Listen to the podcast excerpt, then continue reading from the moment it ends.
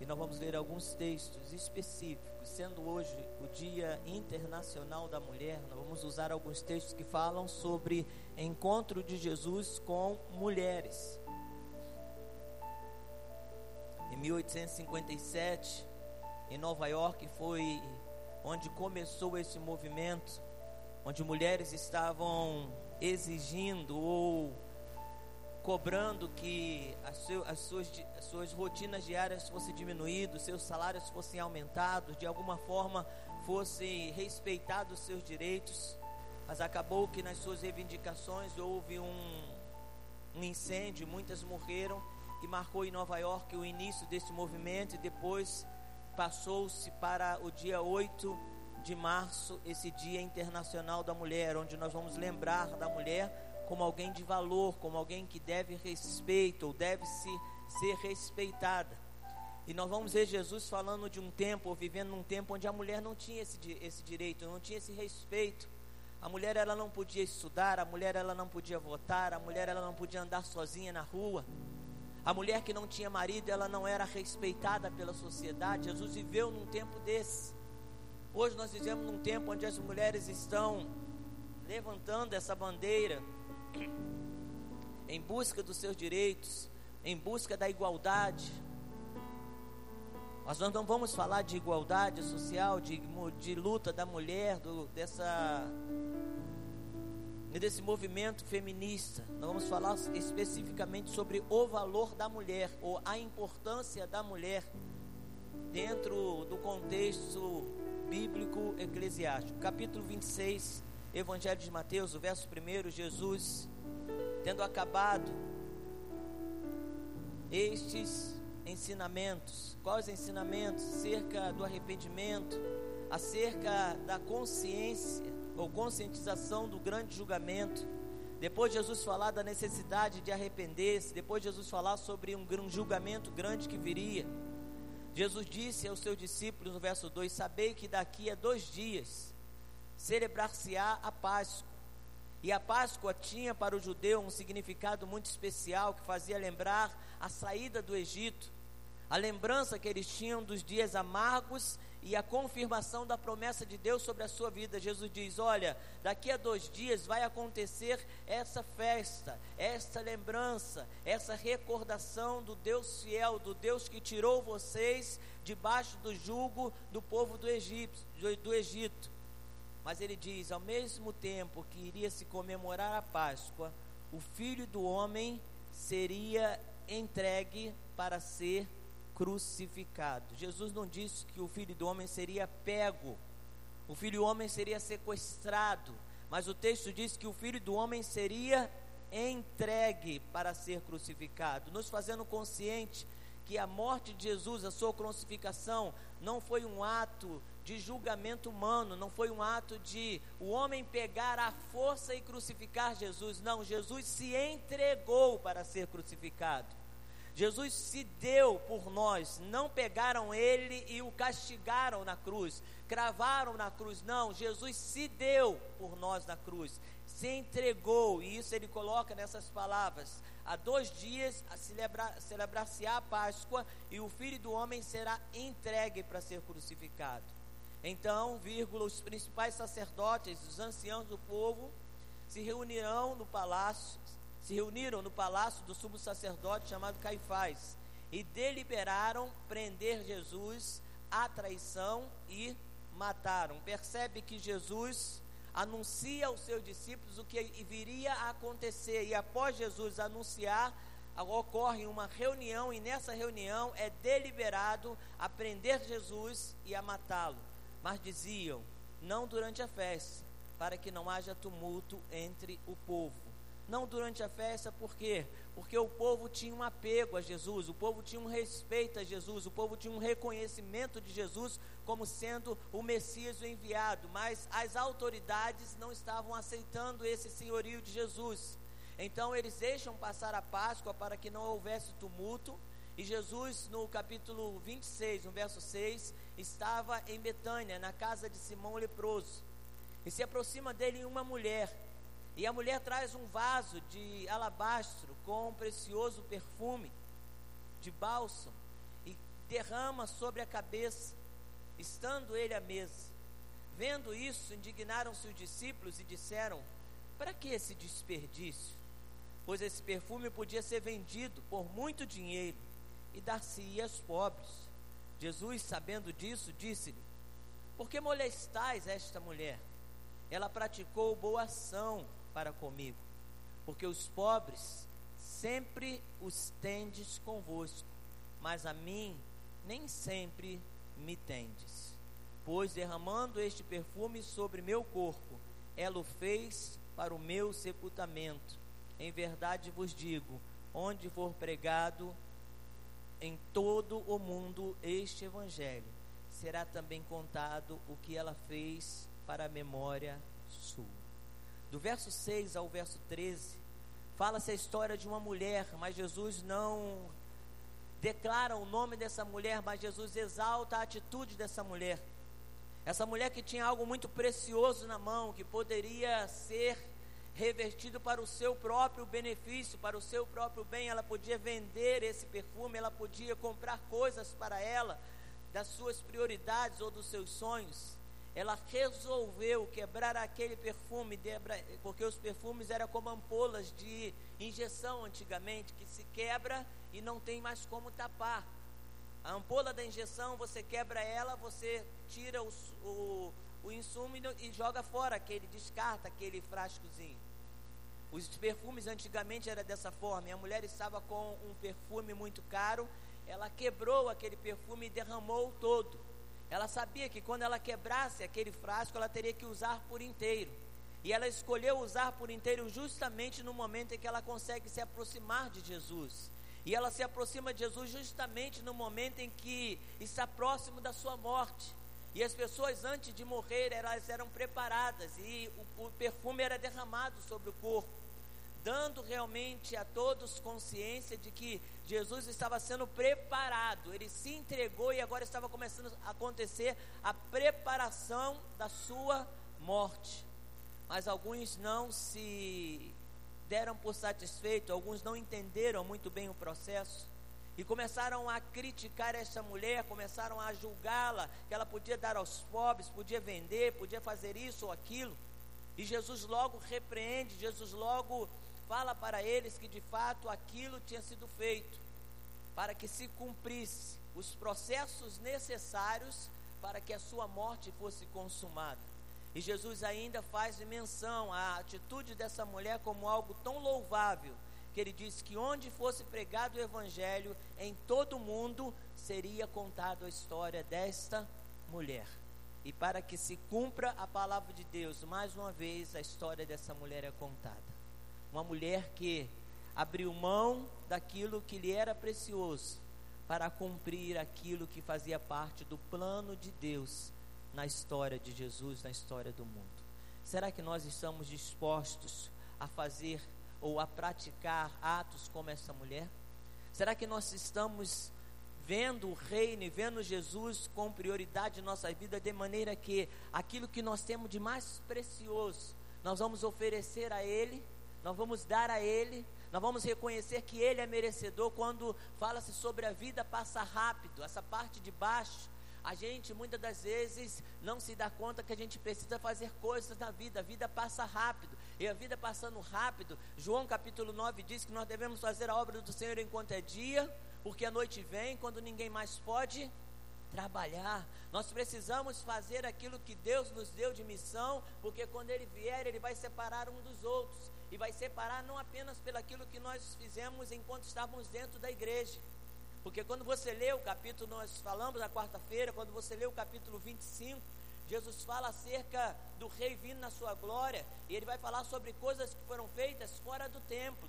Foram, foram coisas que foram feitas a pessoas que talvez nem eram do templo.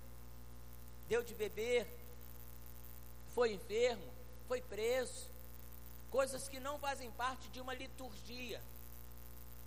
O que vai nos julgar muitas das vezes é as nossas ações, muito mais do que os ritos que nós fazemos. Jesus diz para essa mulher, ou Jesus diz aos homens que estavam criticando essa mulher, que o que ela fez seria contado para a memória do seu nome.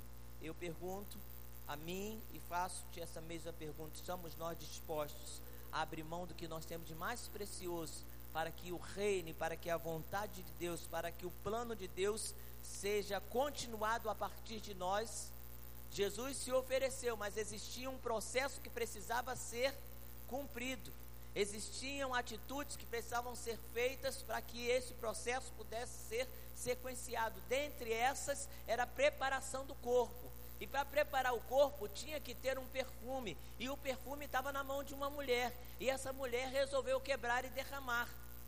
Então entenda que talvez existe um processo de Deus, existe um plano de Deus que está na tua mão para que ele seja continuado. E você olha se você vai dar continuidade ou não. Se você julgar por precioso para você, pode ser que você interrompa o plano de Deus e o propósito de Deus na sua vida ou através da sua vida, na vida daquele que está próximo a você. Segundo texto que eu gostaria de ler, que faz menção à mulher, está no capítulo 4 do Evangelho de João. Você conhece muito bem a história da mulher samaritana. Os judeus não se davam com os samaritanos e Jesus fala que era necessário, no verso 4, passar pela província ou atravessar a província de Samaria. Jesus já tinha passado por lá algumas vezes e neste momento Jesus deixou-os da Galiléia e foi para Samaria, em direção a Samaria. Chegou à cidade samaritana chamada Sicar, perto da terra que Jacó dera a seus filhos José. Verso 6, capítulo 4, Evangelho de João. Estava ali a fonte de Jacó. Cansado Jesus da viagem, assentou-se junto à fonte por volta do meio-dia. Nisso veio uma mulher samaritana tirar água. E Jesus se vira para essa mulher e pede um pouco de água. Os discípulos tinham ido à cidade para comprar alimento. E a mulher se vira para Jesus e diz: Como sendo tu judeu, pedes a beber a mim, que sou mulher samaritana? Porque os judeus não se davam com samaritanos. Para a leitura aqui, daqui a pouco eu sigo no verso 15. Mas eu queria primeiro fazer você perceber que Jesus, ele quebra paradigmas.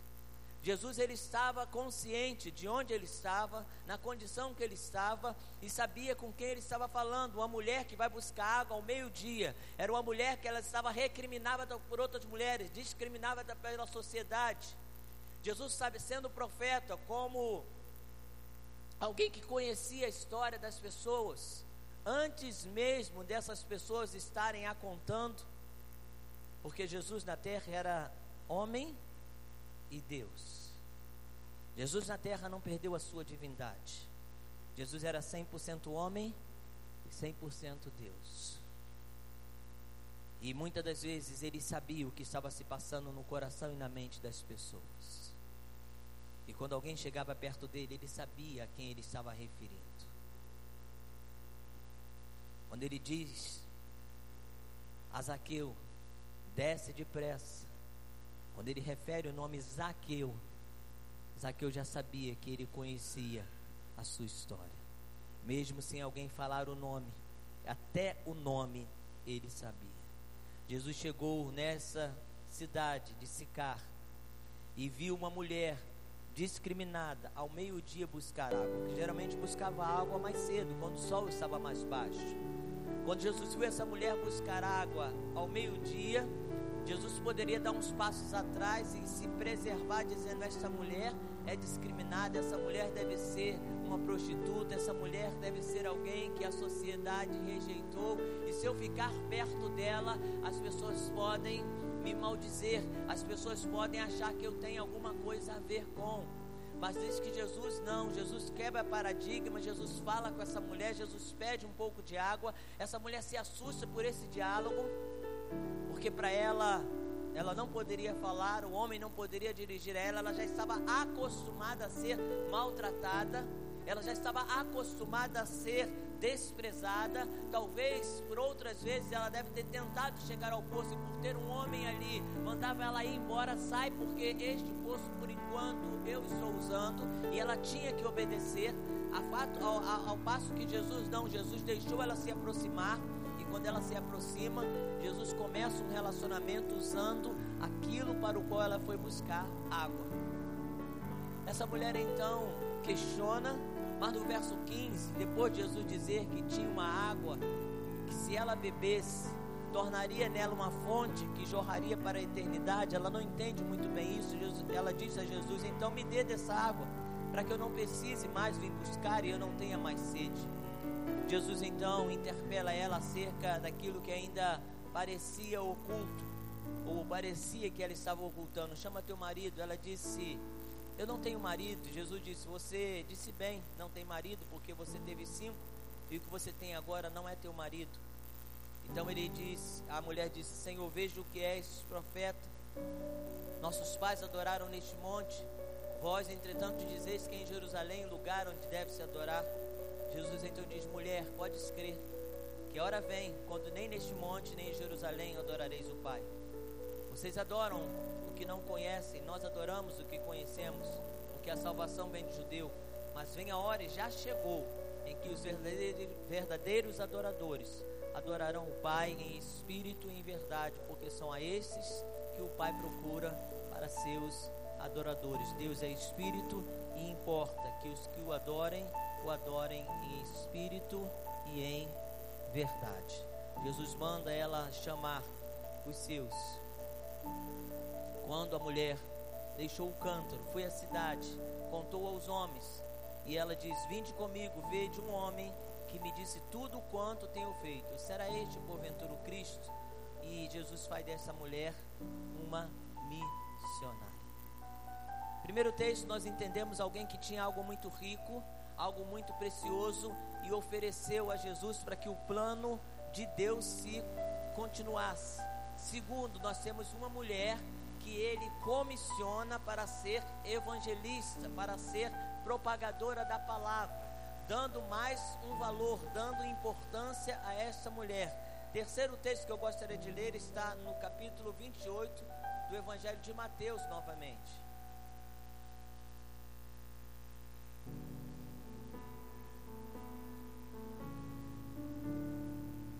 Falando sobre a ressurreição de Jesus, o fato que dividiu a história é antes de Cristo e depois de Cristo momento crucial da humanidade. Mais uma vez, Jesus coloca as mulheres que eram desvalorizadas como um papel importante e principal, podemos dizer assim, na figura humana do processo. No findar do sábado, capítulo 28 de Mateus, verso 1, ao entrar o primeiro dia da semana, Maria Madalena e a outra Maria foram ver o sepulcro. E eis que houve um grande terremoto, porque o anjo do Senhor desceu do céu, chegou-se, removeu a pedra e assentou-se sobre ele. O aspecto deste era como de um relâmpago, e a sua veste alva como a neve. Os guardas tremeram, espavoridos, e ficaram como se estivessem mortos. Mas o anjo, dirigindo-se às mulheres, disse: Não temas, pois sei que buscais Jesus crucificado. Ele não está aqui, ressuscitou. Como tinha dito, vinde ver onde ele jazia. E depois depressa, dizia aos discípulos que ele ressuscitou dos mortos. E vai adiante de vós para Galiléia, ali o vereis. E como vos digo, e retirando-se elas apressadamente do sepulcro, tomadas de medo e grande alegria, correram a anunciá-lo aos discípulos. E eis que Jesus veio ao encontro delas e disse: Salve. E elas, aproximando-se, abraçaram-lhe os pés e o adoraram. Então Jesus disse: Não temais, ide avisar a meus irmãos que se dirijam a Galiléia e lá me verão. Mais uma vez, Jesus carimba Jesus reforça a importância que ele dá à mulher no reino de Deus. A importância que ele dá à mulher que na sociedade era colocada como um ser humano de segunda classe, alguém sem valor, alguém sem direito. Jesus usa justamente essas para serem as portadoras da notícia de que Jesus estava ressuscitado. Primeiro ele manda um anjo. O anjo avisa. Essas mulheres saem em obediência. E no meio do caminho, o próprio Jesus aparece a elas, dizendo: Não temas, diga a eles para ir a Galiléia e lá vão me ver. As primeiras pessoas a ver Jesus vivo foram as mulheres. Esses três textos nos faz pensar na importância que o Senhor dá à mulher. Então, por mais que o mundo hoje esteja vivendo esse conflito, entenda a importância que Deus dá a você, mulher. Entenda a função que você tem enquanto mulher, enquanto serva de Deus. Deus não faz distinção entre homem e mulher. No contexto da família, ele fez uma ordem. O homem a cabeça, a mulher submissa, submissa debaixo da mesma missão, para ajudar o esposo a conduzir esta família de forma agradável ao Senhor. Mas nos outros processos, quando fala sobre homem e mulher, ele coloca dentro de um pé de igualdade. O homem deve amar a mulher como Cristo amou a igreja. A mulher submissa ao seu marido, debaixo da missão do marido. O marido tem uma missão dada por Deus. Sacerdote do lar e a mulher é a ajudadora, a idônea, a que vai estar ajudando ele nessa missão. No, no, quesito de proclamação de reino, não existe distinção entre homem e mulher. Homem pode mais, mulher pode menos. Homem poder, mulher tem menos poder. O Espírito é distribuído de igual modo e todos são chamados por Cristo estão com poder e autoridade para exercer sobre aqueles que estão nas trevas uma libertação para o reino da luz. Que Deus abençoe as mulheres, que Deus abençoe este novo tempo, que as irmãs pensem bem nisso a importância que vocês têm por mim. Pense que existe algo na pode ser a sequência do reino. O que está na tua mão pode até não ser um vaso de perfume, pode ser algo até mais precioso. Pode ser uma criança que você está educando. Pode ser uma criança que está no seu ventre. Pode ser o seu lar que você precisa ganhar para Cristo. Pode ser onde você foi plantado, talvez no trabalho, pode ser onde você foi plantada, talvez dentro de uma faculdade, pode ser onde você foi plantada em uma rua, você pode ser diferença na vida mulheres, outros que estão. Você pode ser diferença na vida da sua casa, com seu marido, com seu esposo. Você pode ser instrumento de Deus para a continuação da obra que Ele estabeleceu. Pense nisso. Pense na